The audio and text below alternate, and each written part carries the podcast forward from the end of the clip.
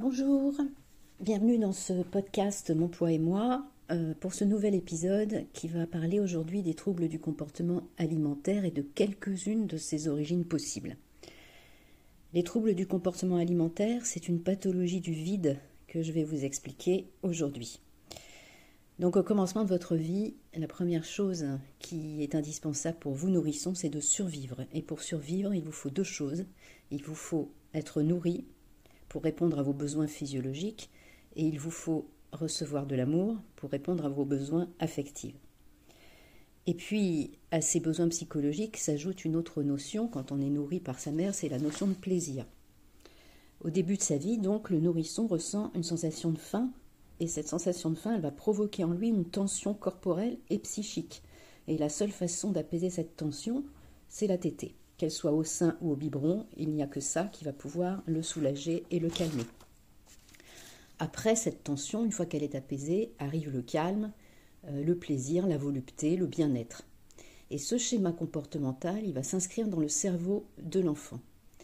L'action de manger, ça, ça va s'inscrire dans dans ces chemins neuronaux, procure du plaisir et résout un inconfort.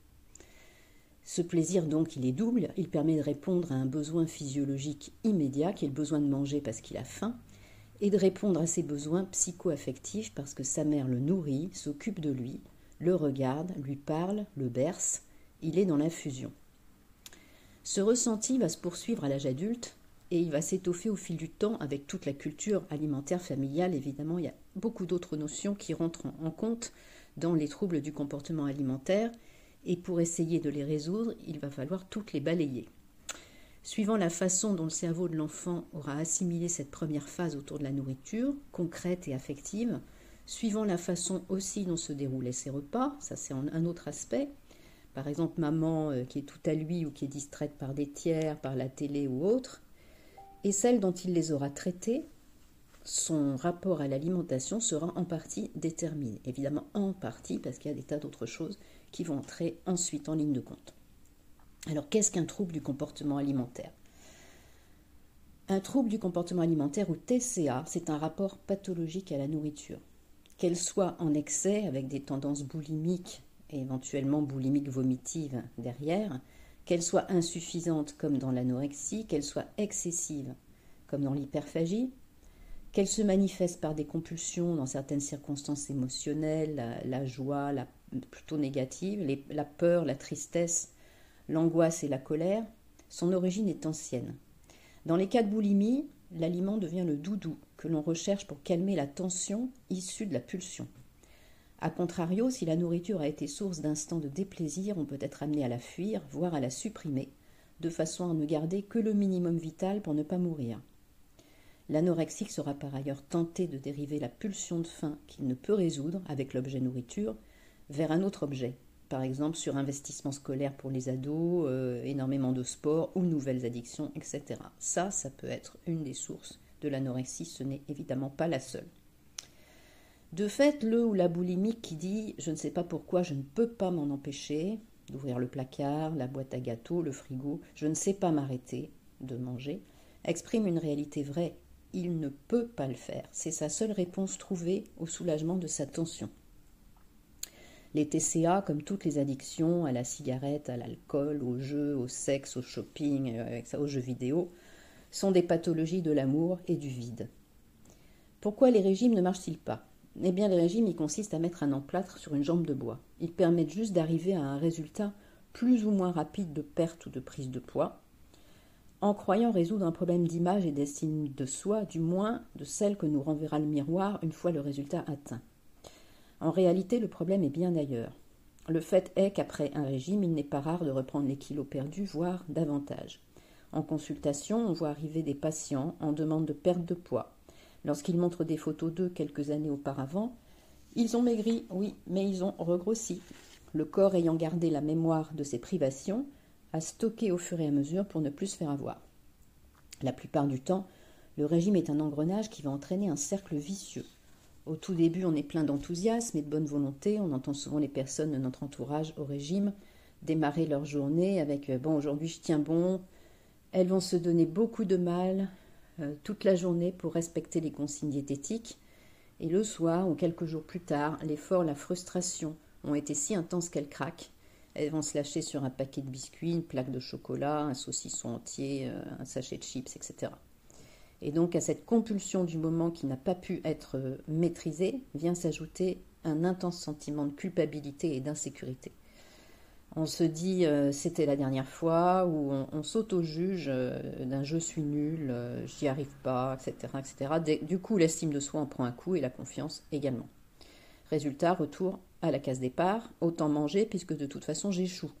Jusqu'au prochain régime, avec un cheminement, qui va s'avérer encore plus compliqué pour la simple raison que la globalité de la personne n'a pas été prise en compte dans sa démarche de perte de poids. Ni l'aspect psychologique, ni les origines et l'histoire de son alimentation, ni l'aspect émotionnel, ni son histoire personnelle n'ont été abordés et mis à plat.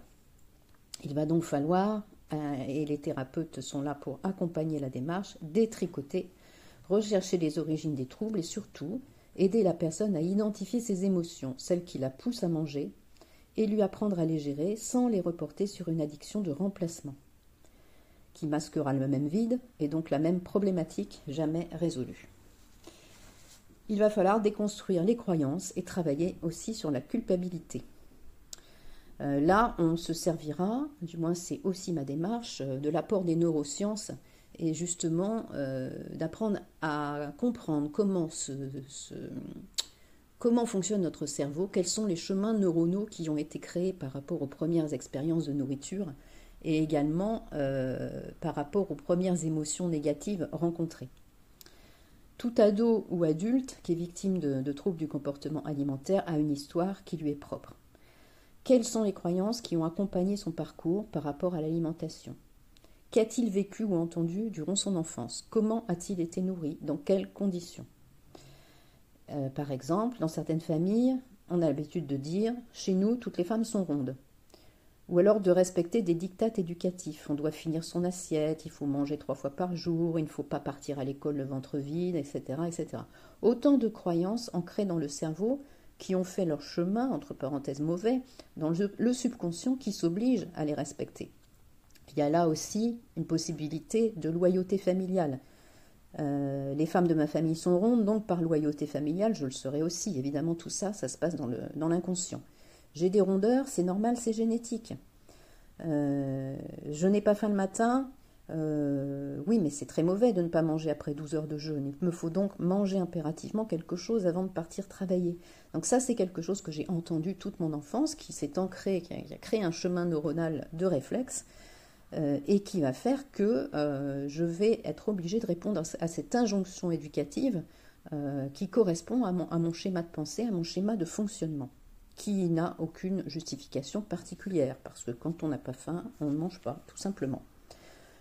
À cela s'ajoutent d'autres notions qui peuvent avoir laissé des traces. Le passage du stade oral dans la psychologie freudienne. Alors ça, on ne va pas en parler aujourd'hui parce que ça mériterait des, épisodes et des épisodes de, podcast. On peut aussi euh, avoir un, souci entre ce qui a été vécu par rapport à ce qui a été entendu. Par exemple, ma mère me disait que le sucre c'était mauvais, mais quand je, rapportais des bonnes notes ou quand je me comportais bien, euh, elle me donnait des bonbons. Donc, problème.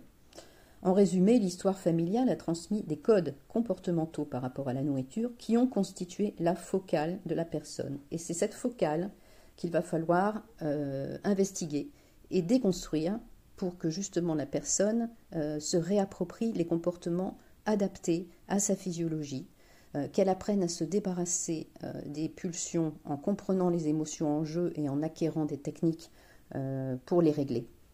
Le premier pas donc en thérapie, c'est de mettre à plat toutes ces données. Il faudra également, une fois qu'on aura compris tout ce qui se passe, appris à gérer ses émotions, nourrir à tous les étages de ses besoins et de son estime de soi. Les troubles alimentaires seront alors en bonne voie de disparition et le mot régime perdra son sens restrictif. Il s'agira juste d'un nouveau comportement alimentaire, de choix d'aliments peut-être différents, qui se seront mis en place tout seuls après le travail évidemment plus ou moins long sur soi-même et sur son histoire. C'est alors seulement que le rapport à la nourriture pourra être apaisé et normalisé. Alors si ces sujets vous concernent et ou vous intéresse, euh, je vous invite à, me rejoindre sur mon groupe privé euh, Facebook Mon poids et moi, qui s'écrit Mon poids et moi E-M-O-I, qui est consacré à toutes les personnes qui euh, ont un souci dans leur rapport avec l'alimentation ou qui s'intéressent tout simplement à ces sujets. Donc vous me cherchez, vous faites une demande et vous serez bien évidemment accepté dans ce groupe également, euh, si des personnes ont besoin euh, de mettre un peu ces, problèmes à plat et ont envie de, les résoudre une bonne fois pour toutes, vous pouvez me contacter pour des consultations privées à l'adresse suivante cvalbrun, C-V-A-L-B-R-U-N, psychopraticienne, le tout attaché, gmail.com. Bonne journée à vous tous.